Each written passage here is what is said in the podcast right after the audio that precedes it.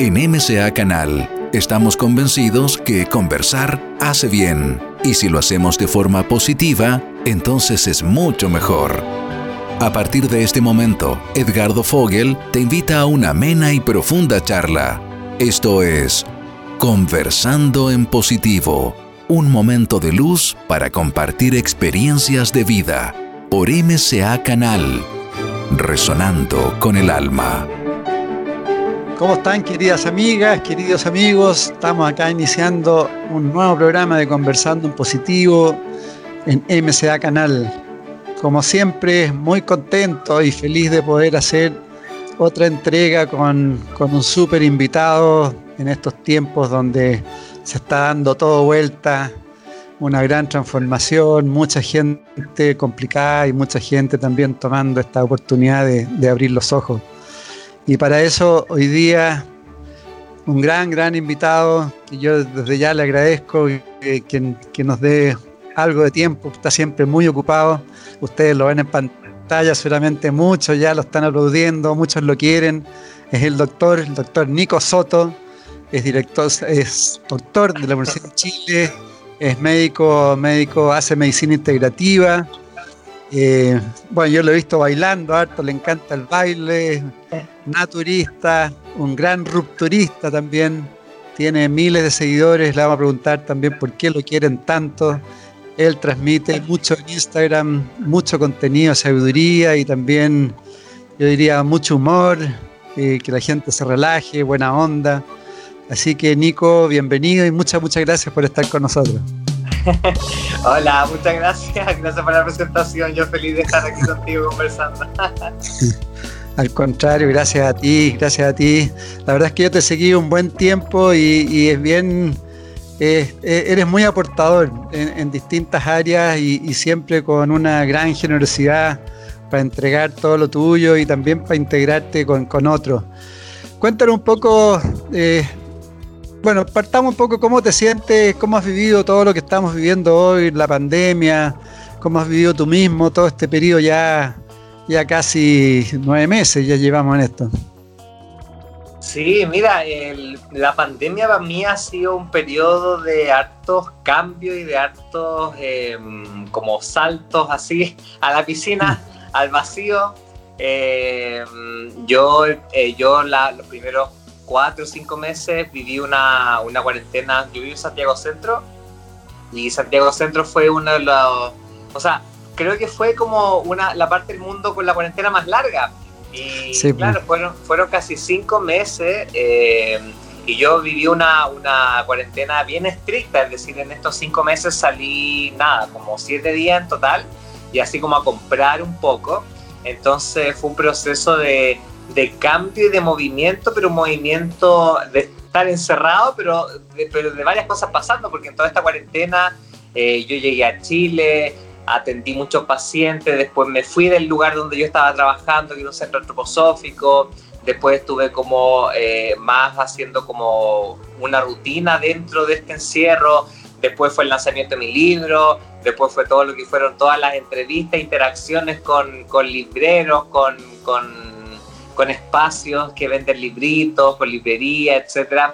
Eh, y ahora ya ha sido un periodo más de salir, eh, mucho más, eh, de poder también dedicarme más a, en la mañana salir. Yo tengo un parque aquí al lado que se llama el Parque Los Reyes, acá en Santiago, al lado de la estación Mapocho.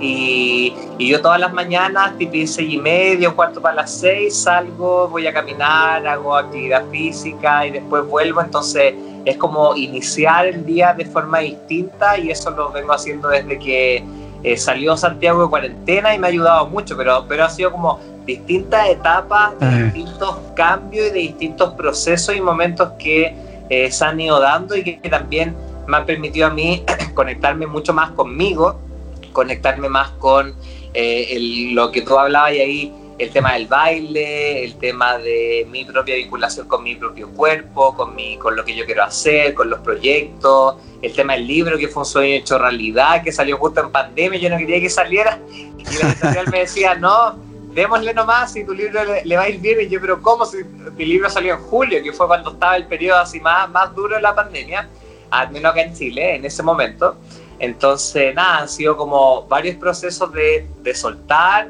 de aceptar y de finalmente agradecer todo esto que ha pasado. Sí, grandes momentos ¿ah? de, introspección que hemos tenido la oportunidad, yo diría, de, de, observarnos en mejor forma, que andábamos demasiado apurados, igual, ¿cómo, cómo ya una cosa más quizás íntima tuya, ¿qué, qué, qué has encontrado en ti en todo este tiempo de introspección? ¿O qué cosas has tenido que aceptar? ¿Cómo, cómo te has visto ahí? Bueno, una, una de esas ha sido mucho el, el tema de... Eh, yo lo veo, por ejemplo, con el tema del, del, cambio de, de, trabajo, que yo siempre estuve trabajando en centros terapéuticos, ya fuese integrativo, ya fuese antroposófico, eh, pero la, la, pandemia, la cuarentena, como me obligó a independizarme totalmente. Era como, ¿te independizas o te enfermas? ¿Cachai? Ah, Entonces, eso fue como un cambio importante de ya independizarme totalmente y poder llevar la atención a un formato online, que también es bien, bien acuariano, que es como todo inalámbrico, todo wifi, todo por, por, por, el, por el aire. Y al final ha sido súper bonito porque me ha permitido atender y conectar a personas de no solamente de distintas partes de Chile, sino que de fuera de Chile, que seguían el contenido por redes sociales, que igual necesitaban ayuda y que debido al tema presencial no podían atenderse o les resultaba muy caro viajar acá a Santiago. El otro tema fue el otro de soltar, ¿cachai? Como soltar si no te enfermáis, el tema del libro. O sea, para mí el, el sacar el libro Alto en Mito en pleno julio fue atravesar todos mis miedos, eh, atravesar todas mis eh, como formas de pensamiento en ese momento y, y, decir, bueno, si el universo quiere que el libro salga en este momento, le va a ir como le vaya, tengo que soltar y ya está. Y al final fueron puras retribuciones puros regalos, eh, una montaña rusa de, de, mucha buena energía de las personas, de las librerías, de, la gente en general. Y finalmente, eh, los últimos tres, cuatro meses del 2020 ha sido un periodo de mucha reconexión con todo el ámbito eh, que siempre ha estado, ya que es el ámbito espiritual, el ámbito de la conciencia, el ámbito de, del saber sobre temas esotéricos aplicados en la medicina, pero ya mucho más integrados, vinculados y aprendiéndolo y reconectándome, porque yo siempre cuento esto antes, cuando, no sé, agosto, septiembre, yo hacía, iba a hacer calistenia, las barras, actividad física, y escuchaba música. Y eh, por esas casualidades de la vida, encuentro una página en Instagram eh, que habla y que tiene muchos lives sobre estos temas, que es el portal de Horus, y ahí empiezo a conocer... Y ahí empiezo a conocer a distintos exponentes de todas estas visiones de distintas partes del mundo. Entonces ahora, estas dos horas que yo tengo de actividad física, ya no escucho música, como que ah, escucho, escucho, puros lives, puros en vivo de distintos exponentes, cuentas, y así se fue dando todo. Y, finalmente yo ahora estoy estas dos semanas, esta es la que viene, eh, debido a toda esta como expansión de, de, conocimiento y de reconexión finalmente con esta espiritualidad. Eh, eh, pude como coordinar eh, distintos lives con distintas personas para seguir hablando de estos temas porque finalmente ese uno yo creo que de los grandes objetivos que me propuse para estos años es como ya llevar la medicina a un nivel de mayor integración y hablar de estos temas y tratar de unir y enseñar que la ciencia y lo espíritu pueden unirse de formas que antes no comprendíamos y que ahora sí lo podemos comprender desde distintas visiones, desde el tarot, desde la astrología, desde los registros akáshicos, desde tantas cosas, tantas, tantas formas de, ver la vida. ha sido muy bonito. Sí, sin duda. Eres un buen ejemplo de cómo uno, si se saca esos topes mentales, se abren las puertas, ¿no? Son puros topes que uno mismo se pone techo y si uno se libera de eso, se abre el mundo completamente. Tú, tú venías de Alemania, ¿no? Hace un poco, ¿estudiaste en Alemania? ¿Trabajaste en Alemania? Yo estuve, eh, bueno, yo salí, yo salí de, medicina eh, y yo hice un diplomado de medicina bioreguladora que eh, se enfoca mucho en la inflamación crónica, en la microbiota intestinal, cómo está interconectado el cuerpo desde la área científica y ahí aparecen muchos como medicamentos a base de plantitas como el traumel, el engistol y hay varios de esos, esa es la medicina bioreguladora. Y después eh, yo ya venía haciendo un camino de formación acá en Chile de medicina antroposófica, eh, con los cursos anuales que se daban acá, que son los IPMTs, y, y en uno de esos, de esos cursos, eh, la Micaela Gokler, que es actualmente, o sea, fue como la, la, la cabeza de, de, la antroposofía en Dornach, en Suiza y en Alemania, avisa que hay un se va a iniciar una formación internacional en inglés en Alemania para recibir como la certificación más ya formal de médico antroposófico. Entonces dije, bueno, tengo que ir a esta cuestión, como que voy a, voy, voy a hacer lo que tenga que hacer para lograrlo. Entonces fueron tres años de ir y venir a Alemania. Eh, estudiando, practicando, trabajando y aprendiendo en distintos hospitales allá sobre la medicina antroposófica, sobre una visión espiritual de la medicina y cómo llevarla a la práctica y ha sido una de las experiencias más enriquecedoras y hermosas que he tenido. Sí, tremendo. Otro desafío más, me imagino, por el tema del idioma, todo también, ¿no? Poder estudiar en inglés o hablar alemán también. Sí, o sea, yo no hablo una pizca de alemán, pero lo bueno es que todo, todo ya era, como era internacional y eran puros médicos de distintas partes del mundo, no de Alemania, eh, era todo en alemán, o sea, perdón, era todo en inglés, y además que en Alemania, no sé, como que es fácil, uno va caminando por la calle y tú preguntas algo en inglés y te responden, como que allá hablan inglés también, entonces tampoco fue como tan difícil desde ese punto de vista, pero sí lo fue desde el punto de el, el, como el estar en un nuevo entorno, en una nueva sociedad, con distintos códigos, con distintas claves, eh, pero nada, o sea, Alemania, lo que yo vi, lo que yo vivía allá es, es, totalmente otro mundo. O sea, cuando, cuando yo venía de vuelta en el, en el avión era así como que venía retrocediendo 10, 15, 20 años y llegaba a Chile. Entonces eh, es divertido porque en Alemania funcionan las cosas de una forma distinta y yo creo que podríamos aprender mucho de, de esa como disciplina que ellos tienen para, por ejemplo, la ecología, el medio ambiente, la alimentación y la integración de las medicinas espirituales. Sí, sí, sí, de todas maneras. ¿Y cómo te has sentido ahora? Porque tuvimos el, el objetivo que te has planteado y ya tienes más de 150 mil seguidores. Eh, ¿Cómo, eh, igual una gran responsabilidad, pero también es un tremendo logro, ¿no? ¿Cómo, ¿Cómo llegar a tanta gente de repente, ¿no? Sí, eh, nada, yo, yo me sorprendo todos los días de, cómo se va, de cómo se va expandiendo la información y de cómo las personas llegan de una u otra forma a la cuenta y se quedan.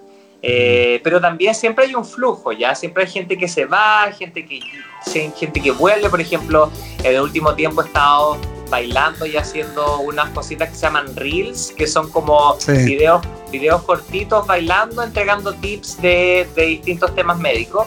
Y a veces yo salgo bailando con tacos. Entonces ha, sido divertido porque eh, siempre que yo publico un video bailando en tacos se van como 300, 400 personas. ¿Ah, sí?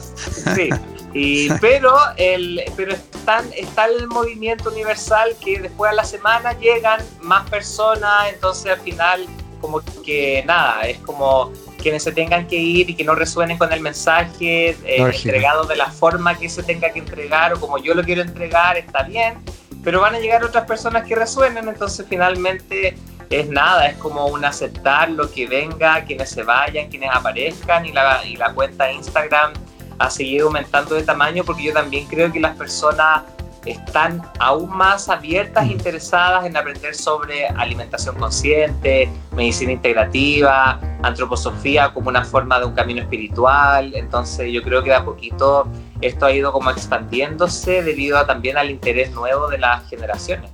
Sí, sin duda. ¿Y cuando chico, cuando joven, era igual así de disruptivo?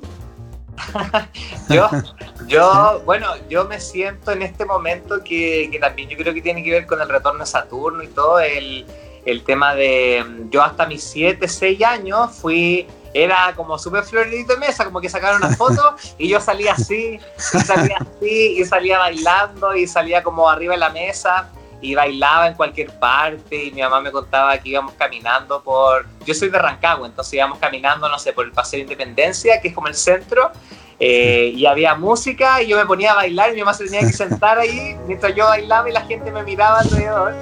Eh, pero después, a los 6, 7 años, eh, mis papás se separaron y eso en mí generó un quiebre bien importante como a nivel emocional. Imagínate, niño, además yo tengo la luna y el ascendente en, en Pisces, entonces todo, todo, yo lo, todo yo lo sentía como si fuese mío, es decir, eh, como que yo me separé, yo, yo como que viví todo lo que vivieron mis papás y además eh, esto se asoció con estas rupturas como biográficas, con el tema del colegio, el cambio de colegio, múltiples cambios de casa.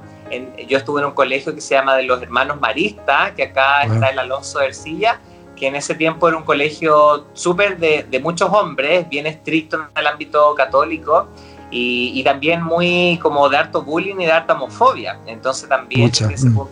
desde ese punto de vista como que gran parte de mi adolescencia, digamos, hasta yo diría los 21, 22, eh, estuve mucho más apagado, tímido, introvertido, sin querer salir, sin, con, con, muy poquitos amigos. Entonces, eh, luego después empieza, empiezo a ir a, no sé, po, yo llevo, no sé, como llevo cuatro años de psicoterapia en mi cuerpo, en, distintos periodos de la vida que me ha ayudado mucho. Y, en todos estos periodos de, psicoterapia y de distintas terapias y de conocer todo el mundo alternativo, integrativo, eh, he podido también ir trabajando estos temas, ir trabajando los procesos, los duelos, los abandonos, la imagen mía, la validación, el propio amor. Entonces finalmente ahora yo encuentro que estoy mucho más reconectado con ese niño que llegó al mundo, que era libre, que bailaba y que hacía lo que quería y, y chao y daba lo mismo. Eh, ahora mucho más reconectado con eso porque eh, ha sido todo un viaje, un, todo un viaje de, aceptación, de conocimiento y de soltar. Seguro. ¿Qué, qué signo solar eres? Yo tengo el sol en Capricornio y tengo la luna y el ascendente en Pisces. Wow, wow. Buena mezcla. Buena mezcla. ¿Y qué, qué, qué, le puedes transmitir, Nico, a, por ejemplo, a, jóvenes que, que, viven un poco con bullying o que tienen complejos y que no salen de ese cascarón porque tienen miedo bajo tu propia experiencia? ¿Qué le podrías decir? Yo en, en, en, todo este tiempo me he dado cuenta que la que claro, hace mucho tiempo y lo, lo hablan muchas corrientes eh, eh, ancestrales y filosóficas que la vida siempre tiene un sentido y es un sentido que muchas veces no entendemos y que en 5 o 10 años más quizás llega, ah, ahí está, por eso me puse esta cuestión, ¿cachai? Pero muchas veces cuando uno está metido en ese mismo proceso no se da cuenta, pero finalmente yo termino agradeciendo todo lo que me ocurrió, todo lo que tuve que vivir, porque finalmente no podría, por ejemplo, empatizar o ser tolerante o entender muchas cosas que viven las personas y que al final yo las trabajo en la consulta con los pacientes eh, y al final es como que muchas veces eh, más vale hablar las cosas y conversarlas con quien yo tenga confianza, con mi papá o con mi mamá o con mis figuras paternas o con un psicólogo o con un amigo, antes que quedarme callado, porque yo me quedé callado por tanto tiempo, por mucho tiempo para no molestar, para no generar problemas, ¿cachai? Que es, el, es como la visión del niño, de un niño que no, no, sabía qué hacer, ¿cachai? Con todo lo que le estaba pasando.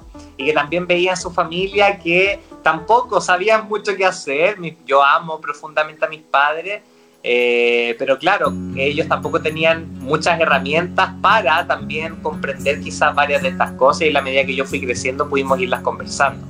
Entonces yo creo que una de, las cosas más importantes es eh, buscar ayuda, conversar los temas y que sea lo que sea que está pasando en la medida de que yo lo vaya trabajando, ojalá con guía, ojalá con alguien que me pueda también cuidar, contener, eh, darme la sensación de protección y también darme la, sensación de, que muchas de estas cosas tienen un sentido final, eh, todo va a estar bien pero el camino muchas veces no es fácil, pero es parte del camino, es parte del camino y, yo creo que Nika estaría hoy día bailando con las uñas, con el pelo, con como yo quiero, que ¿cachai? En cámara y dando tips de la forma que yo quiero y tomándome las cosas con más humor. Si es que no hubiese pasado toda esta infancia, adolescencia media difícil, que al final todos los que tienen ahí el, el Capricornio bien marcado en la infancia no lo pasan muy bien tampoco. sí, es verdad, es verdad. Yo también tengo el en ascendente también Capricornio y claro, uno cuando chico sufre, está ahí como, pero después uno se da cuenta que sirvió mucho para después enfrentar eh, la adultez, ¿no? ¿Cómo? Y, yo creo, Nico, tú como doctor también y con tu experiencia, claramente hay una relación muy directa, ¿no? Entre los impactos emocionales, la emoción en sí, con la salud. ¿Cómo, cómo, cómo lo ves tú? ¿Cómo lo has visto con tus pacientes? Es que no está desligado, nunca ha estado desligado, pero claro, la ciencia eh, reduccionista en, el momento de la época moderna separó ahí la religión, eh, las iglesias y los templos de la materia, de lo científico, de lo físico. Eh, pero finalmente basta darnos cuenta de que nosotros todo el tiempo estamos pensando algo y que uno no puede tomar el, el, pensamiento y decir, ya voy a estudiar este pensamiento, no. El, el mismo tema de las emociones eh, y finalmente, por ejemplo, aplicando los conocimientos de la medicina antroposófica, nosotros estamos formados por cuerpos, cuerpos sutiles y cuerpos físicos, y estos cuerpos están entrelazados y están dinámicamente interaccionando y generando distintos procesos, somatizaciones, sensaciones, dolores y así. Y muchas de esas cosas, eh, desde el punto de vista, por ejemplo, espiritual, eh, se manifiestan en una abstracción y que si yo no estoy ahí tomándole ojo a ojo a esa abstracción que está ahí detrás, esto se empieza a materializar y a precipitar en la parte más mineral que es el cuerpo físico y ahí aparecen las inflamaciones y los exámenes salen alterados y sale un, un cálculo, etcétera pero es porque finalmente desde, desde detrás vienen los procesos espirituales materializándose en lo que es el cuerpo físico en esta dimensión. Entonces finalmente eh, los sentimientos, los pensamientos, el espíritu desde esta visión no pueden eh, estar separados porque sería como ir en contra de, de, lo que finalmente nosotros somos ya, o sea, la mm. física hace mucho rato se dio cuenta que no puede explicar la totalidad a partir de la reducción de las partes, sino que la totalidad es mucho más y funciona de forma sinérgica, que significa que las partes en, cuando están juntas son mucho más que la totalidad de estas cosas separadas. Sí, uno en todos y todos en uno. Sí, ah, es todo, y es nada. Es como, es, todo a la vez y nada a la vez. Todo a la vez, claro. Y, la medicina antroposófica, ¿cómo, cómo integra eh, el camino, el desarrollo espiritual ¿Cómo, cómo, cómo, cómo se, se, trabaja, cómo se procesa el desarrollo espiritual? Bueno, la, desde la, la, antroposofía tiene distintas ramas y se expandió a distintos lugares, hasta la agricultura, que es la agricultura biodinámica, hasta la educación, que es la pedagogía Waldorf, hasta mm. las terapias, que es el masaje rítmico, la arteterapia, eh, el discurso del habla, etc. Y llegó a la medicina, que es la medicina antroposófica, y la medicina antroposófica, eh, como la define Rudolf Steiner, es una ciencia espiritual. ¿Qué significa eso? Que yo, utilizando mi pensar y el método científico, puedo llegar a darme cuenta de cómo están funcionando los cuerpos suprasensibles y el espíritu del ser humano. ¿Eso qué quiere decir? Que yo tengo que estar muy observador frente a los fenómenos, lo cual se llama la fenomenología médica, es decir, si un paciente está con un dolor, pero ese dolor desde su biografía se ha presentado siempre que está estresado o siempre que está repitiendo un patrón de conducta o siempre que, no sé, tiene una pesadilla, eso ya me está a mí hablando de que hay procesos que yo no logro ver, pero que se están manifestando en el cuerpo físico y en esta realidad que me están hablando de procesos espirituales más como más, más, más desde atrás. Entonces, desde ese punto de vista, la antroposofía, la medicina antroposófica es una medicina espiritual porque trata de explicar los procesos espirituales a partir de un, un, método científico que todos los que estamos ligados a la ciencia lo hemos aprendido a lo largo de todos estos años. O sea, realizar la hipótesis, la tesis, toda esa cuestión que Oh, a mí me da, mucha lata, pero, pero la hipótesis y toda esta cuestión, ¿cachai? Ya, todo eso es lo mismo, pero ahora desde el ámbito espiritual, y yo por eso encuentro que Rudolf Steiner fue un pensador para su época súper rupturista, ya en 1900 nadie hablaba de estas cuestiones, ¿cachai? Entonces, del, eh, al menos en, en, Europa, en, Alemania, en Suiza, que era donde él estaba. Entonces, finalmente, eh, la medicina antroposófica en el camino espiritual también estimula a que como terapeutas nosotros también tenemos que tener un camino espiritual para poder trabajar desde lo espiritual con las personas. Entonces, la medicina antroposófica te dice, anda al psicólogo, anda a terapia, hazte todas las cosas que tenéis que hacer de aquí hasta que te muráis, hasta que estés muerto. ¿Por qué? Porque el camino de evolución progresiva espiritual es, es infinito, es infinito. claro, ¿no? Sí. Bueno, es recomendable ¿no? que, la gente sepa más de, de Rudolf Steiner. Hay hartos videos de él, hay mucha información, un gran, gran maestro. ¿Y cómo, y en tu caso, Nico, cómo, cómo fue tu despertar? ¿Cómo fue tu resonancia? Eh, ¿Te conectaste con algún maestro, contigo mismo? ¿Cuál, cuál, ¿Cómo fue el momento ahí? Uno como que tiene un momento de repente de apertura, ¿no? Sí. Em, yo siento que uno de mis grandes despertares por así decirlo, espirituales, de como de la conciencia, fue cuando yo tenía 23 años y yo estaba en quinto de medicina y de hecho fue hace 7 años atrás. Eh, y es muy loco porque justo se cumple un septenio y yo cumpliendo este septenio este despertar me vuelvo a reconectar muy fuertemente con el tema espiritual que es lo que yo te contaba anteriormente. Claro. Eh, y en esto, a los 23 años, claro, yo venía de, de un tema, eh, eh, me estaba yendo bien en la universidad, estaba, me había eximido de lo, de, del examen, entonces estaba como más tranquilo. y cuando estáis más tranquilo en, medicina, al menos la Chile, porque en la Chile estudio, estudio, trabajo, prueba, prueba, estudio, no, para nunca, pero, pero en quinto medicina hay como un periodo más, más de más de descanso, por así decirlo. Eh, igual tenéis prueba y todo, pero no es tan fuerte como primero y tercero de medicina. Y, y, en ese periodo habían cosas que yo venía haciendo desde el ámbito relacional, desde el ámbito físico y desde el ámbito alimentario, que no me empezaron a hacer tanto sentido. Y, y de la nada me empiezan a llegar así, no sé, en ese, en ese tiempo se ocupaba mucho más Facebook, y en Facebook me empiezan a aparecer taller de chakra taller de meditación. Y yo, ¿qué son los chakras? ¿Qué es esta cuestión? ¿Qué, es esta cuestión que están hablando? Y, y, me empiezan a llegar libros y yo empiezo a leer a Osho. Eh, yo leo el, uno de los libros, el libro del hombre, eh, Aprender a amar de Osho. Del amor, claro. y otros más, como Muchas vidas, muchas, muchos maestros de Brian Weiss. Y, y yo decía, ¿qué es este mundo que no, que no, no, no, tenía, no idea que existía, pero que me hace un profundo sentido? Y ahí yo asisto a un taller de meditación activa de Osho a través de los chakras, que lo hacía ah. un kinesiólogo. Y esa, a mis 23 años, esa fue como la primera vez que, que, yo como que medité ya de adulto y de forma, porque Osho tiene como meditación activa, no estáis sentados, estáis como bailando, estáis cantando, estáis haciendo como movimiento. Y al final, al final de esa meditación yo sentí aquí, en el entrecejo, una luz y una paz y una claridad que nunca había sentido antes. Yo dije, ¿qué es esta bola? ¿Cachai? Como de, ¿en dónde me, ¿en dónde me metí?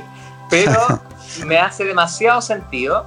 Y justo todo eso eh, se unió en que justo hacían un retiro espiritual en el cajón del Maipo. Entonces yo dije, yo igual soy medio intenso, entonces si no, no sabía nada, me metí a todo, me metí a todos los talleres, a todos los cursos, a todas las cosas que podía meterme y que no requerían que fuese médico. Eh, entonces me metí a talleres de, astrología, de radiestesia, de tarot, de meditación, de yoga, de todo, ya de todo. Me leí los libros, los documentales, etc. Y en, y en ese retiro espiritual, eh, ahí yo aprendí mucho sobre alimentación, sobre yoga, conocí a una de mis grandes amigas la Marisela, que es psicóloga integrativa también ligada a la astrología, y después de ese taller apareció el diplomado de nutrición terapéutica que yo hice cuando tenía 23 años y conocí a, mi médico actual de cabecera y a uno de mis profes más grandes, el doctor Andrés Ojino, que es médico antroposófico, Y, finalmente una cosa llevó a la otra, empecé a hacer yoga y empecé a, expandir todo esto y empecé a darme cuenta que existía todo un mundo fuera de esta realidad. Fui a una aldea con los Krishna, ¿no? Sí, estuve así como todo, todo, todo, todo en poco periodo de tiempo, me volví vegetariano, eh, entonces fue como nada, como muy desde el sentir todos estos cambios alimentarios. Yo me acuerdo en ese periodo, mi mamá me decía, es que he cambiado todo en muy poco tiempo, entonces como que la gente igual se asusta, como que tu familia igual está asustada. sí, pues lógico.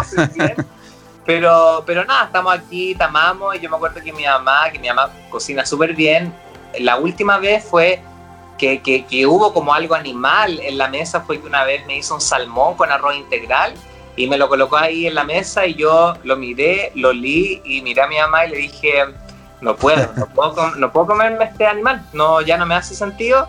Y esa fue la última vez que comí carne animal, animales hace tanto tiempo atrás y, desde ahí fue el camino del, veganismo y de aprender sobre ética y medio ambiente y la ciencia detrás de la alimentación basada en plantas. Entonces fue a, a mis 23 años fue así como paz, como se, se rompió toda mi mente eh, seguía estudiando medicina, pero seguía también estudiando otras cosas, entonces llevaba como una vida paralela estudiando ambas cosas hasta que salí en la carrera. Qué maravilloso, me imagino que estaba en las nubes, súper excitado, ¿no? Con tanta información, uno se excita cuando, cuando empieza a, ver toda esa información y empieza a hablar con medio mundo. Sí, te van llegando personas y que están resonando en lo mismo, y la geometría sagrada, y la meditación de no sé qué, y ahí yo estuve haciendo biodanza por dos años seguidos, entonces, y ahí, ¿no? Y lo más loco es que a mis 23 años, yo me acuerdo que venía de la Facultad de Medicina que está acá en, en Independencia, y yo venía y me bajé en Estación Mapocho, y veo la Estación Mapocho y decía, Festival Mente, Cuerpo y Alma, y yo... ¿qué es esto? Y yo entré y ese, ese era como el primer día de, ese día, creo que era un viernes, ¿cachai? Y había poquita gente. había poquita gente. Fue el 2013 y, y yo así como, ¡ah! yo caminaba por, por los stands y yo decía, no puedo creerlo, y, los cuarzos y la, aromaterapia y las flores de Bach, y yo decía, ¿dónde estoy metido? Y yo me acuerdo que ahí ese fin de semana estuve metido todo el día en el Festival Mente, Cuerpo y Alma, metiéndome a todas las charlas, todo lo que podía y fue también en ese, en ese, mira, ahora me acuerdo, justo también en ese periodo que conocí ahí el, trabajo que ustedes hacían. MCA Canal, mente, cuerpo y alma. Oye Nico, si claramente, ¿no es cierto?, estamos en un proceso de transformación, estamos cambiando ya de casa hacia una nueva humanidad. Eh, si tú fueras en esta nueva humanidad un, líder en, medicina, ¿cómo, ¿cómo, implementarías la medicina de, conciencia en esta nueva humanidad? ¿Cómo que si tú tuvieras todas las, posibilidades? Yo, bueno, el, qué, interesante que me haga esta pregunta porque de hecho este año yo me propuse para, al menos para el contenido en mis redes sociales, integrar cinco pilares fundamentales que yo encuentro que, al menos en mi experiencia, me han permitido como ir trabajándome, ir conociéndome e ir también expandiendo esta visión de, la salud y de lo social. Eh, uno de esas es eh, que la medicina eh, tiene que unir la ciencia y el espíritu. ¿Eso qué, eso quiere decir? Que la ciencia no, no, no tiene por qué ser fría, ni, ni fome, ni, ni, el médico ahí detrás de, de, esa mata blanca que ni siquiera te mira cuando uno va, va a la consulta, eh, ah. pero que no por eso tiene que ser menos rigurosa y menos eh, tecnológica y todas estas cosas que hemos aprendido en este tiempo. Entonces, desde ese punto de vista, la medicina eh, tiene que seguir teniendo toda esta expansión y con la ciencia y con los descubrimientos y que lo más probable es que de aquí a unos años más la ciencia nos puede explicar muchas cosas espirituales que antes no podía, entonces se empiecen a unir mucho más estos mundos, sobre todo desde el punto de vista académico, que todavía se tiene una visión, yo siento bastante reduccionista de, lo que es la mm. medicina y la salud. Eh, y dicho, dicho y asociado a eso es la expansión de las terapias integrativas, no convencionales, complementarias, alternativas. ¿Por qué? porque a muchas, muchas personas lo usan, lo utilizan, les hace sentido, les ayuda y a veces mucho más que un fármaco o un remedio. Entonces, es unir la medicina científico-espiritual. ¿Eso qué quiere decir científico-espiritual? Que la ciencia no se deja de lado, pero el espíritu, el individuo, está ahí al medio, la persona, el, mm. ese ser, el paciente, ¿ya? Por eso la medicina, desde mi punto de vista, tiene que ser individualizada. Yo no trato diagnósticos, yo trato seres humanos, ¿cachai? Entonces, desde ese punto de vista, toda opción que le pueda servir a la persona y le haga sentido, perfecto. Llámese Reiki, llámese reflexología, llámese ideología, llámese naturopatía, llámese tarot terapéutico, registro acáchico, cabala, etc. Eh, y asociado a eso, la reconexión con el cuerpo. Y a eso yo lo llamo mover la cuerpa. ¿Por qué? Porque hay mucho sedentarismo hoy día en el mundo. Total. Y estamos, y estamos muy desconectados de nuestro cuerpo, de nuestros músculos, de nuestra energía eh, como creadora física del primer y del segundo y el tercer chakra acá en la Tierra, que es el metabolismo, que es la digestión, qué son los músculos, qué son los órganos sexuales y que tiene que ver con el sentir también. Entonces la actividad física y el moverse vendría siendo también otro pilar importante porque estamos viviendo la, pandemia, otra gran pandemia que es la pandemia de la obesidad y de las enfermedades crónicas. y que están todas ligadas a el sedentarismo y al otro pilar que vendría siendo el cuarto, que es una alimentación que sea lo más integral, lo más vegetal y lo más consciente posible. ¿Por qué? Porque nuestras decisiones alimentarias no solamente impactan nuestro cuerpo, nuestra flora bacteriana, nuestra digestión, sino que también impactan el medio ambiente, impactan eh, la relación que tenemos con otros seres sintientes, la relación que tenemos con el calentamiento global y la relación que tenemos con el mundo en general. Entonces, una alimentación que sea lo más vegetal, lo más entera, integral, no procesada, no refinada y consciente. ¿Eso qué quiere decir? Yo dándome cuenta de que no pasa por una dieta, sino que por el impacto que tiene en mi alrededor y en mí, vendría siendo el cuarto pilar. Y el quinto, que es bien acuariano, que es la comunidad, pues ya, o sea, nosotros no estamos solos, creemos que estamos solos, pero no estamos solos ni en este planeta, ni en otros planetas, ni en toda la galaxia.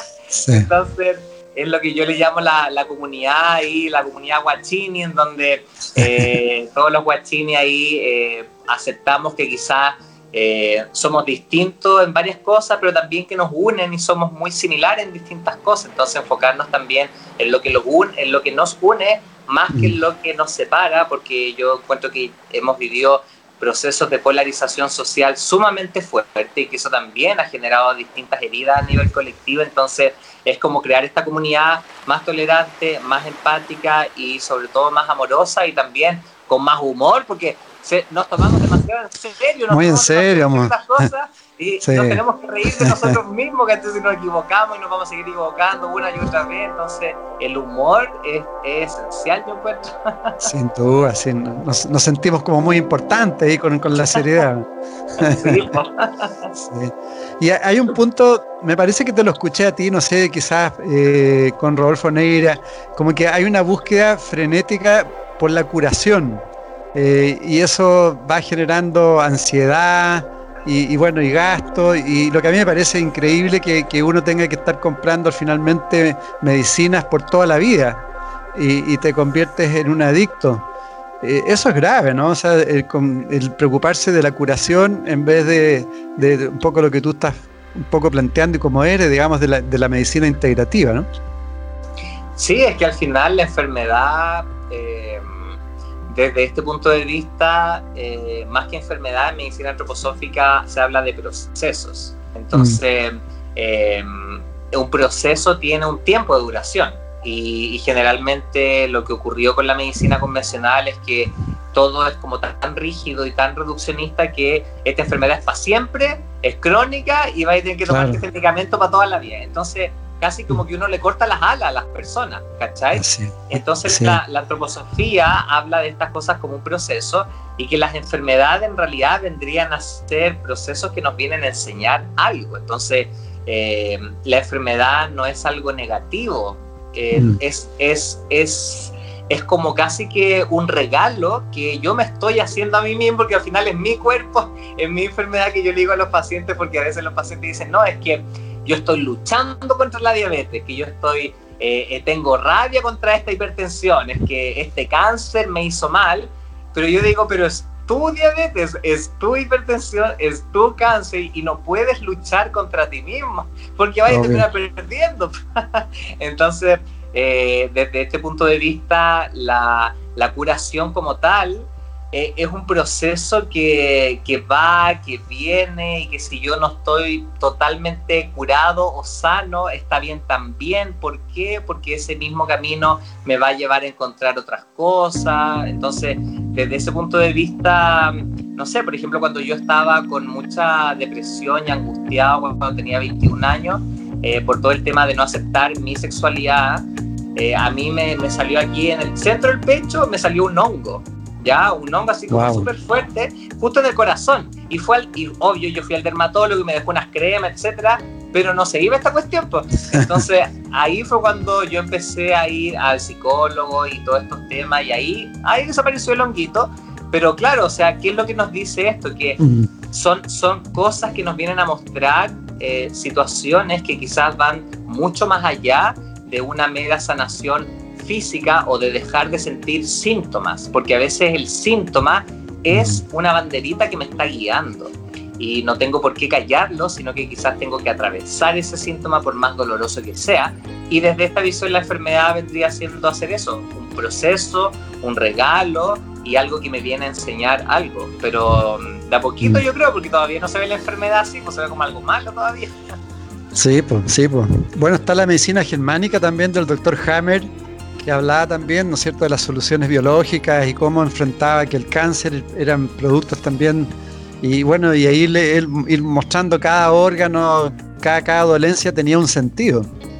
Claro. Que es lo que, tú, lo que tú estás planteando.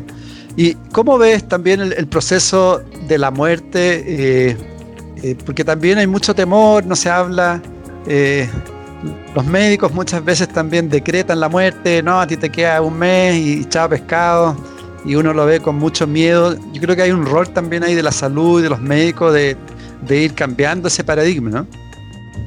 Sí, es que, es que lo que pasa es que, bueno, yo, yo hice la... Yo viví todo el proceso de estudio convencional, los siete años al menos acá en Chile que se estudia medicina y, y, y qué es lo que yo me di cuenta en estos siete años, que a los médicos no nos enseñan, por ejemplo, una visión espiritual de la muerte, no nos mm. enseñan que existen otras formas de hacer medicina que están también, también hiper recontra aceptadas, por ejemplo, desde la Organización Mundial de la Salud, el ayurveda, la medicina china, que están al mismo nivel que la medicina convencional.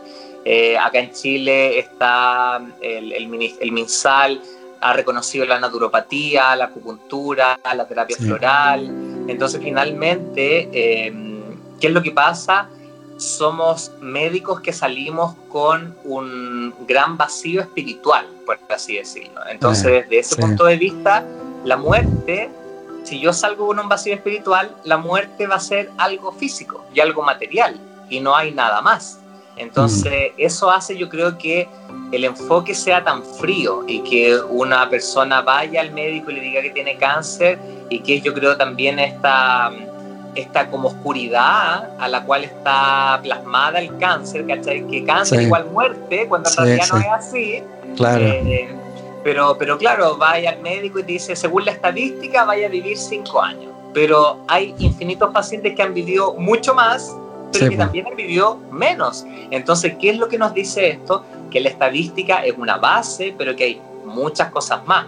Y desde la antroposofía y desde otras corrientes, desde toda la gran parte de las corrientes ancestrales, mapuche, inca, etc., eh, la muerte es solo otro proceso más, es solo otro proceso que lleva a otro proceso y a otro proceso y yo soy un fiel creyente en, eh, y lo he vivenciado también y lo he recordado, vidas pasadas, reencarnaciones y darme cuenta por qué en este momento, en este cuerpo, en este, en este 2021, estoy acá eh, en este mundo expandiendo toda esta información porque ya desde otras vías venía conectando con estas cosas, entonces finalmente eh, uno se da cuenta que nada, que la muerte es un proceso más nomás y que, eh, que, que, cuando me muera, bueno, va a venir otra, otra cuestión más que no, no acaso a aprender esta vida nomás, porque entonces como que ahí, ahí uno se da cuenta de que, de que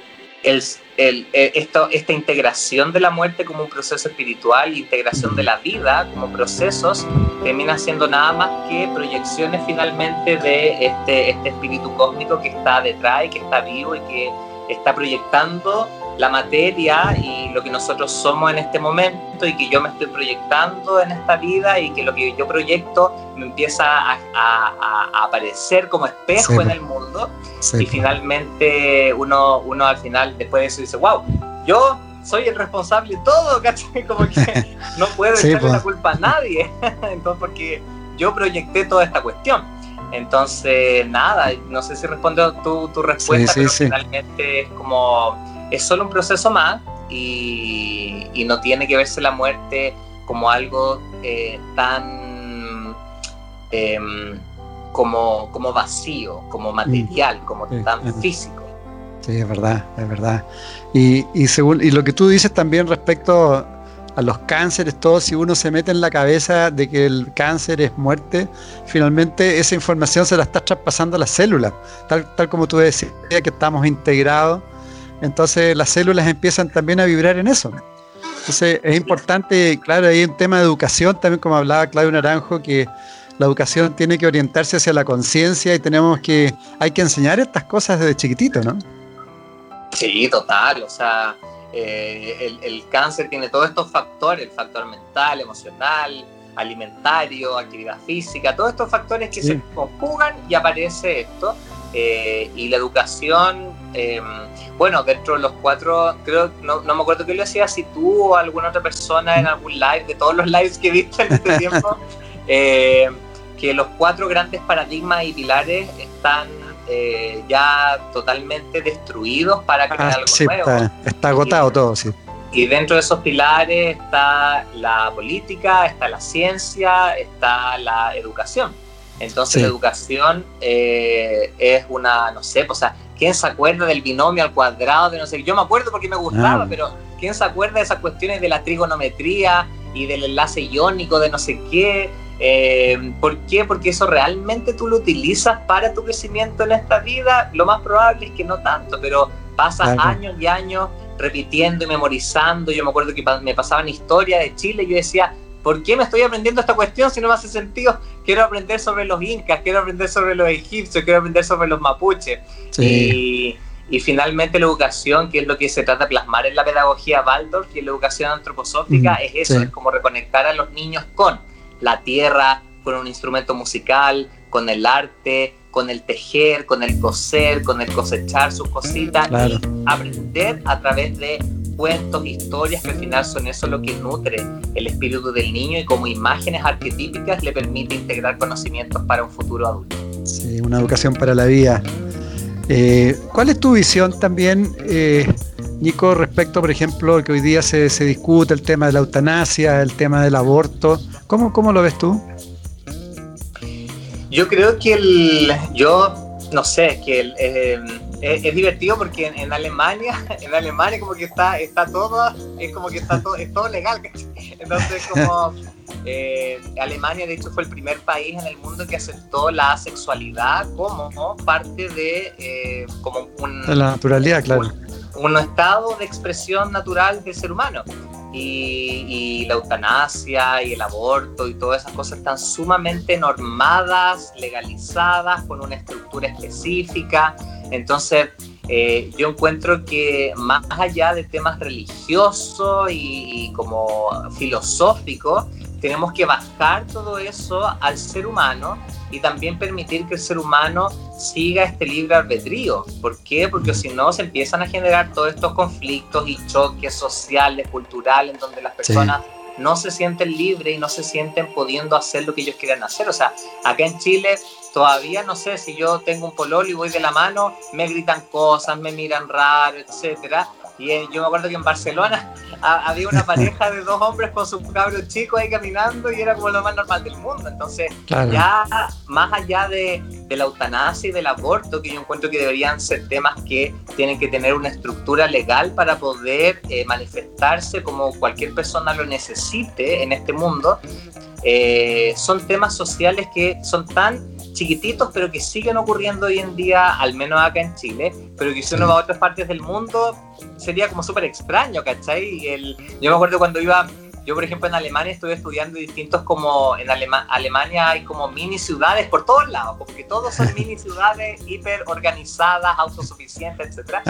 Y en todos los supermercados que uno iba, en estas mini ciudades, había de todo vegano, de todo vegetariano, de todas las opciones, para todos los gustos, todos los precios. Y, yo le preguntaba a los pediatras, oye, ¿y qué hacen ustedes con los niños que son vegetarianos, veganos? Y, los pediatras me decían, pero acá todos son vegetarianos, veganos.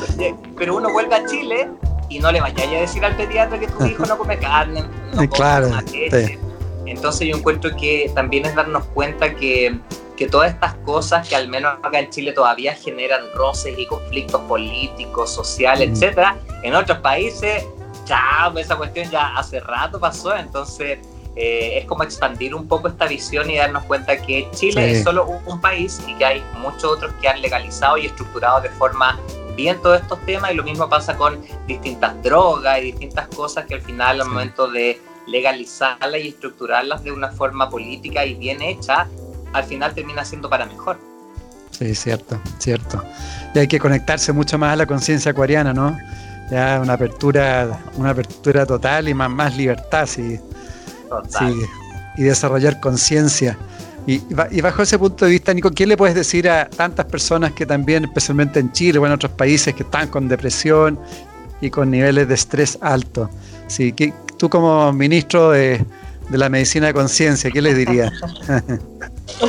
ah, yo, yo, yo, lo que he visto en la, conmigo mismo y también con la experiencia atendiendo personas es que mm, nos han metido tan tan fuerte, tanto desde el punto de vista familiar, transgeneracional, cultural, social y como idiosincrasia, que mm, estamos como solos, como que todo tiene, como que yo tengo que hacer todo, ¿cachai? Como que no necesito ayuda, no necesito ir a terapia, no necesito eh, nada, ¿cachai? Como que yo me las juego sola y tengo que seguir para adelante y la vida sigue, hiperpositivismo y no hay que estar triste y, y, las mujeres y los hombres eh, terminan haciéndose cargo de todo eh, y ya está. Entonces, eso yo encuentro que genera mucho, más allá del estrés al cual estamos sometidos, es un estrés interno en el cual tú no te permites ser vulnerable, en el cual tú no mm. te permites ser no solamente sensible, sino que hipersensible, porque los seres humanos somos seres hipersintientes, o sea, tenemos una red de receptores, de neuronas en la piel, en el cerebro, en los órganos, etcétera. Entonces, finalmente, es conectarnos con esta vulnerabilidad, con este sentir eh, y que no, no, hay nada de malo en ser hombre, en ser mujer y llorar a mares y decir eh, no me la puedo y, va y, está todo mal y me siento frustrado, etc. Y, y que al momento yo conectarme con ese sentir tenga también la posibilidad y la capacidad de pedir ayuda.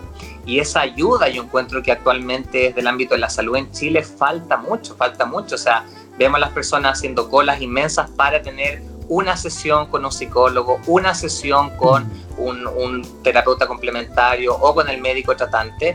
Y, finalmente se van perdiendo, la población se va perdiendo en esta cultura que finalmente ha creado la salud como eh, un, capital, como, como, un negocio como un negocio, como algo que yo debo comprar. Tengo acceso, pero tengo acceso para ah, comprarlo. no es un derecho como tal. Entonces, mm. de ese punto de vista, yo encuentro que tenemos que conectarnos mucho con nuestra vulnerabilidad, con nuestro sentir y también con la posibilidad de darnos cuenta de que yo no me la puedo todo y está bien y tengo que pedir ayuda y esa ayuda va a ser lo que tenga que durar uno, cinco, diez, veinte años porque todos los procesos tienen distintos periodos Eh, pero es eso, como tratar de conectarnos más con el sentir y no tanto con el hacer, el deber, esta rigidez materialista que nos han inculcado por tanto tiempo. Y también muchas veces está basada en el miedo, porque en Chile hay una herida de miedo desde la dictadura y desde todo lo que ha pasado. Eh, mm. entonces esta sociedad que claro, ahora ya no tiene tanto miedo porque las generaciones han crecido y los cabros ya no pasaron eso, sino que están ahí más libres eh, le están, nos están enseñando y les están enseñando a, a mis papás, a mi abuelo, etcétera, que, que, vivir sin miedo muchas veces es mejor que estar con miedo y agachar la cabeza y decir que sí a todo y dejar que se apropien de las aguas, las tierras y de todo el dinero acá en Chile. Sí, fantástico, fantástico la respuesta.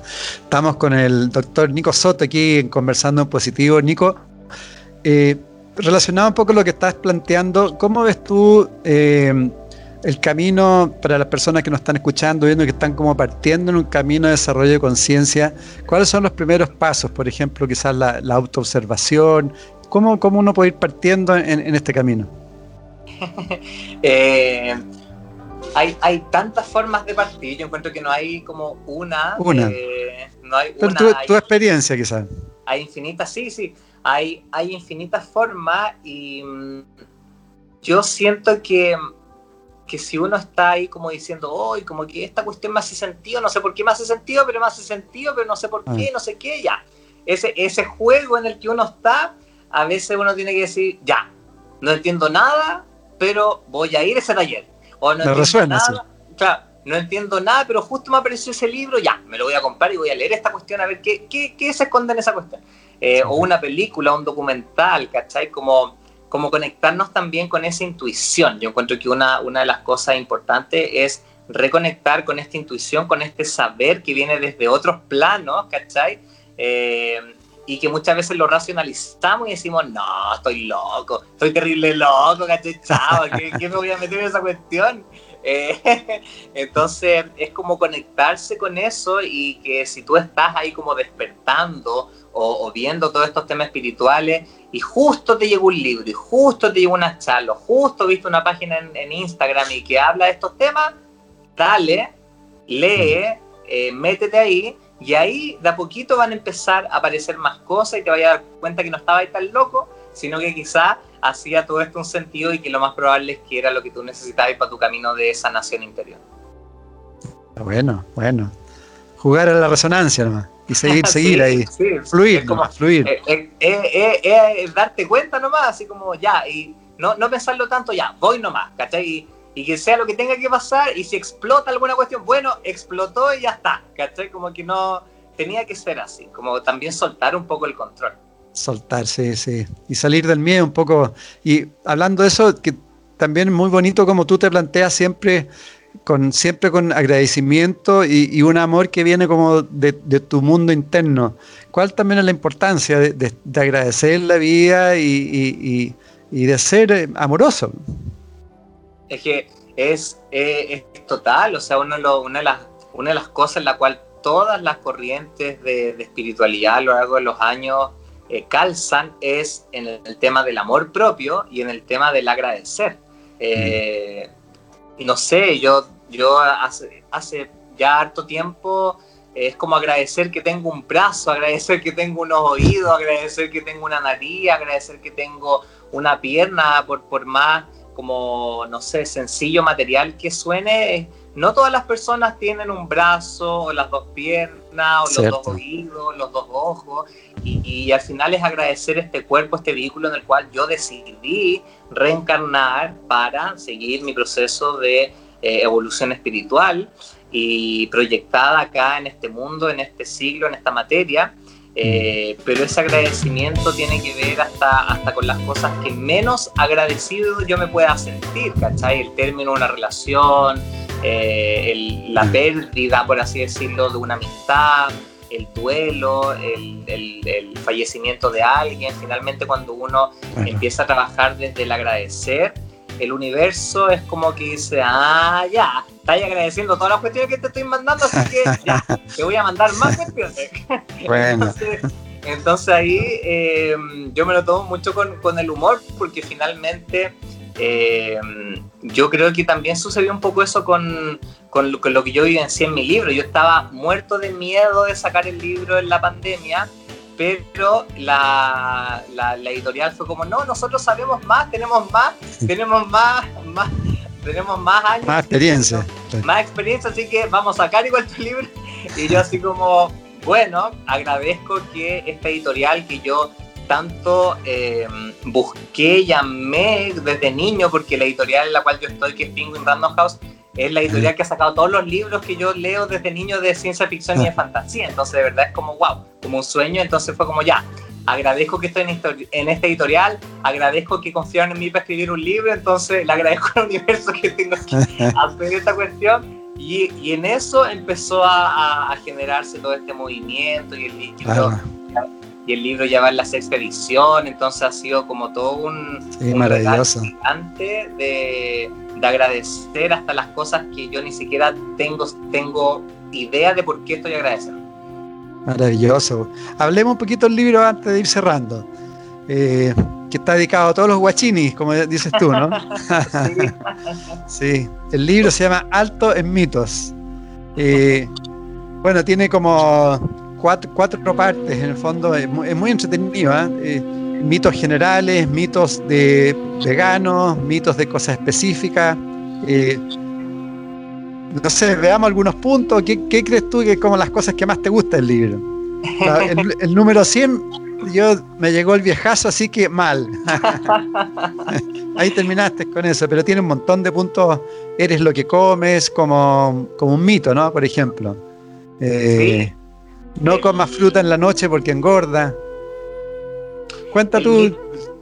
el libro, el libro Actos Mitos nace también como una forma de, Después yo me daba cuenta y con todo lo que pasó en 2020 fue como. O sea, es que iba muy acorde porque es como destrucción de los paradigmas y el libro también destrucción de los paradigmas. Entonces era como reconstrucción y, y de nuevas formas de ver la salud y, y claro, o sea, en la alimentación y en la salud hemos estado como todo desde lo, desde lo rígido, desde lo materialista, o sea, la nutrición que tiene que ser el, la porción y de que la fruta en la noche hace mal y que vaya a engordar si comís mucha sandía y que te va a dar diabetes con la avena y que no sé qué. Entonces, finalmente, cuando uno se pone ahí a, a, mirar la ciencia, la ciencia no dice nada de esas cuestiones, pues entonces uno dice, ¿y cuándo empezaron a salir todos estos mitos y estas creencias? Mm. Y que tienen que ver con esta cultura de lo como el dejarse llevar por, por, por, ideas rígidas y no mirar ahí para el lado, ¿cachai?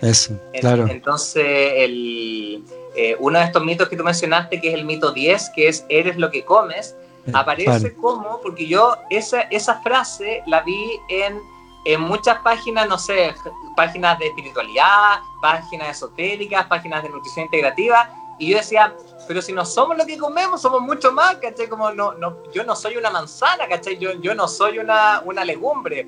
Eh, entonces, desde ese punto de vista, yo trato de explicar que somos emoción, somos mente, somos espíritu, somos la cultura, somos eh, lo que estudié, lo que no estudié, lo que quiero, lo que no quiero, eh, y lo que como y lo que no como y lo que dejo de comer.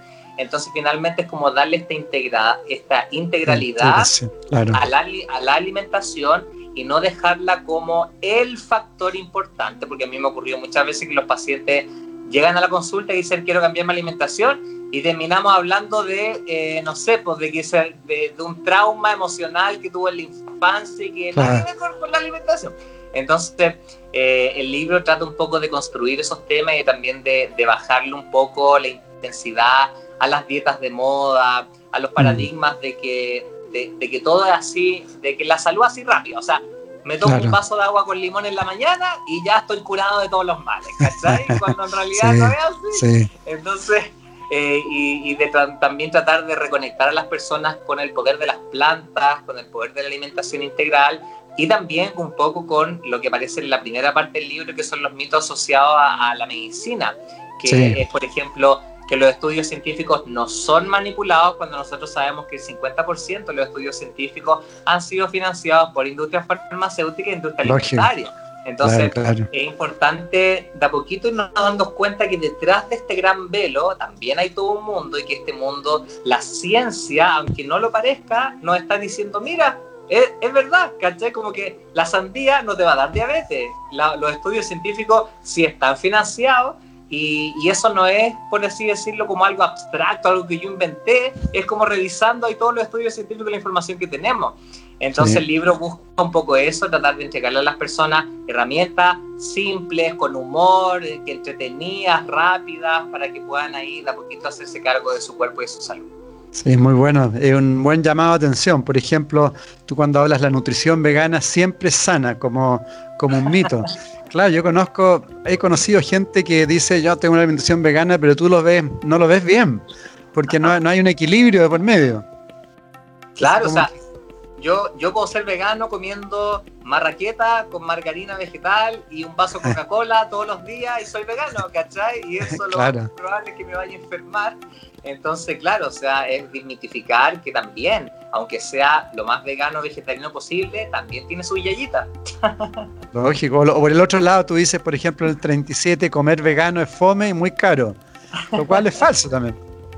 Claro, o sea, los mejores postres que yo he probado, y yo soy súper dulcero, los mejores postres que he probado son los veganos, veganos, y hay todo un mundo, pero, pero es divertido porque nosotros nos pisamos la cola, la cola solo. Yo le digo a los, pacientes, porque los pacientes dicen, es que estoy aburrido, no encuentro opciones. Y yo le digo, pero si he comido 30 años arroz con pollo y fideos todos los días, entonces ¿de qué, de qué te estás quejando si ahora tenés legumbres, y planta y verdura y fruta y tanta cuestión más?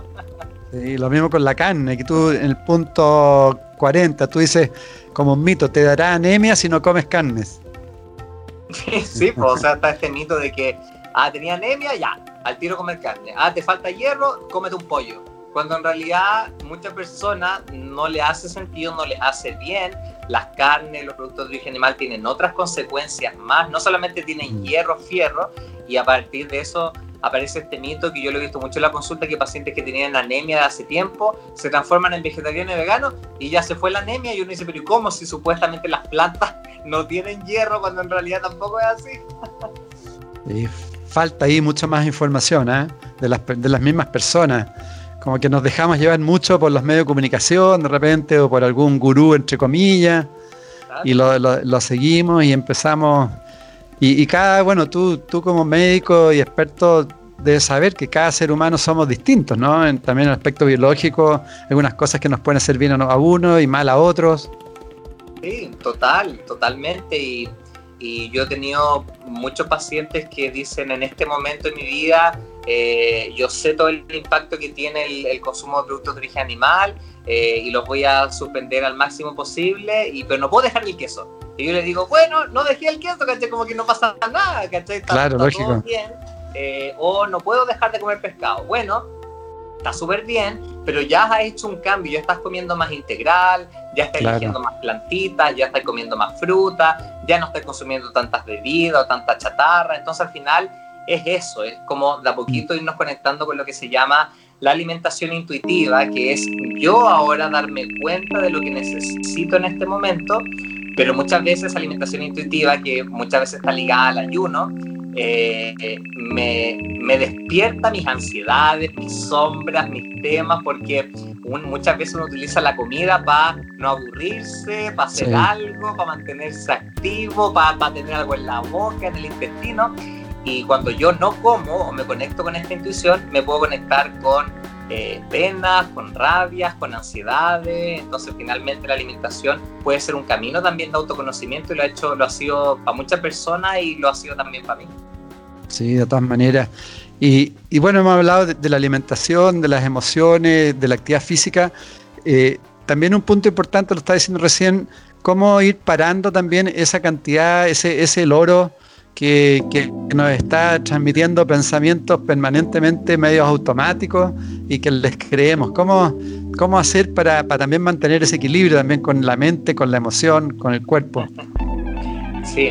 Eh, una de las cosas que, yo creo que a mí más me hizo sentido cuando yo estaba leyendo a Osho y que después eh, aparecen como en otras, en otras culturas y en otras ramas, eh, es algo que puede resultar difícil al principio, pero que eh, después hace más fácil. ¿Y, ¿Y qué es? No creas todo lo que tu mente te está diciendo. Eso, ¿Por qué? Porque la, la, mente anda saltando de allá para acá, eh, tiene que ver mucho con la recepción de informaciones y el cuerpo astral y esto es, y está ahí en distintos lugares, en distintos momentos, en distintos planos, y mi mente puede saltar al pasado, al futuro, acá, a, cualquier cosa y yo imaginar. Entonces, una de las principales cosas es, eh, ya, estoy pensando algo, pero yo puedo observar ese algo y decir, claro. esta cuestión es verdad o yo estoy ahí puro metiendo caldo en mi cabeza. Entonces, eh, viene con el tema de no eh, sobre-identificarse con lo que yo estoy pensando. La mente es solo una parte de mm. estos tres grandes sistemas que vendrían siendo el sistema neurosensorial, el sistema rítmico y el sistema metabólico motor y vendría siendo solo una expresión de los cuatro cuerpos que nosotros tenemos y vendría siendo solo una expresión de las cuatro corrientes a través de las cuales se manifiesta el cuerpo. Entonces, eh, eh, yo creo que ahí respondí un poquitín que, que, la mente es una parte, pero no lo es todo, pero hoy en día estamos demasiado identificados con la mente. Entonces, en la medida de que yo me doy cuenta que la mente también puede ser observada y puede ser cuestionada y puede ser reflexionada y transformada para algo distinto, yo también empiezo a decir, ah, ya, estáis puro deseando, chao, que te cayó un rato, que tanta, qué, tanta, tanta plata al final. al final yo, y todas esas todas esas cosas lo tratan de explicar las culturas en distintos sentidos, las meditaciones pasivas, activas y, y así. Sí, buenísimo, buenísimo. A no identificarse, a no creerle tanto, ¿no? Uno debería profundizar en lo que no somos realmente, para poder conocer lo, que, lo que somos. Claro, no, sí, pues no querer tanto como tú dices. Bueno, para ir cerrando, no quitarte más tiempo, querido Nico, eh, aprovechando lo último que estás planteando de la identificación, ¿qué le puedes transmitir eh, viviendo hoy día este cambio de conciencia, este cambio de casa hacia una nueva humanidad? Eh, transmítele un mensaje constructivo aquí en Conversando Positivo a todas las amigas mías que tanto te quieren. gracias, gracias. El yo creo que eh, quizás va a, ser, va a ser muy absurdo lo que voy a decir, pero más que constructivo, yo creo que ahora estamos en el ámbito destructivo, entonces hay que destruir y deconstruir muchos de los de las cosas que ya teníamos ahí bien planeado. Yo en, la cuarentena me pasó muchos pacientes que decían, no, yo tenía todo, todo bien ordenado de aquí a 10 años más y todo se destruyó, ¿cachai? Entonces yo encuentro que yo ayer hablaba con el Pablo Flores en un en vivo de que una de las grandes enseñanzas que viene para el 2021 es el aprender a soltar y el aprender a que Acuario, el, el, esto es el, como el nuevo orden, es el caos, ¿cachai? Entonces, desde esta visión, todo lo que es cambio y recambio y una cuestión que yo tenía armada y después vuelve a cambiar de nuevo y después se desestructura y que después vuelve a armarse algo nuevo, estar totalmente abierto, y fluyendo con eso, porque más que, más que construir al tiro cosas, muchas veces hay que destruirlas para que vuelvan a crearse. Yo lo viví todo un año eh, con la carta, porque con, con, mis amigos siempre ya se ha hecho como un mantra ir al cajón del Maipo a pasar el año nuevo, de como de conectarnos y no a la naturaleza. Y siempre sacamos una carta del tarot que va a ser en nuestro año. Y yo un año saqué la carta de la torre. Y la carta de la torre es destrucción inesperada, así muerte y desolación. Entonces, y ese año para mí fue total, así como subí, baja, cambio, etcétera, términos, nuevas cosas, etcétera. Así que yo creo que también mucho fue este 2020 y también este 2021 que van a seguir pasando esos procesos y para que yo no quedarme pegado en esas cosas, tengo que aprender a, a nadar, a, a, a letear, a, salir como sea, ¿cachai? A, fluir con este aire acuariano que nos viene a expandir y a reconstruir varias cosas. Así que más que construir es como aprender que la destrucción y la deconstrucción es necesaria y está bien también. Sí, maravilloso. Emilio Carrillo, él habla de que tenemos que colocarnos en el centro del huracán. Hay un huracán que está, pero cada día ah, así, intencionándose más fuerte, pero en el centro del huracán es todo armonía y paz ahí. Y desde ahí empezar a fluir y soltar ahí. Claro, claro. Que un poco como tú, lo estás transmitiendo, pero de otra forma. Sí. sí, total, me hace todo el sentido. Bueno, ya saben, queridas amigas, amigos, lo que tienen que hacer, empezar a soltar, fluir y incorporarse a esta nueva humanidad, ¿no? la nueva conciencia acuariana que, que, además tenemos la oportunidad de, de rehacer todo, todo. Así que muchísimas gracias, querido Nico. Maravillosa la conversación, muy, muy aportadora, rica. y a todas las amigas, amigos, también muchas gracias por estar siempre con nosotros, aportando también con sus comentarios y, colaborando en este proceso. Todos, todos podemos aportar en esta nueva humanidad. Así que muchas gracias, querido Nico. No, gracias a ti Edgardo por la invitación y te saludo ahí, saludo ahí de, la, de las razas cósmicas. Eh, muchas gracias por, por la invitación y yo feliz aquí de compartir y de seguir expandiendo esta información. Muchas gracias. En MCA Canal estamos convencidos que conversar hace bien y si lo hacemos de forma positiva, entonces es mucho mejor. Edgardo Fogel te acompañó en una amena y profunda charla. Esto fue Conversando en Positivo, un momento de luz para compartir experiencias de vida por MCA Canal, resonando con el alma.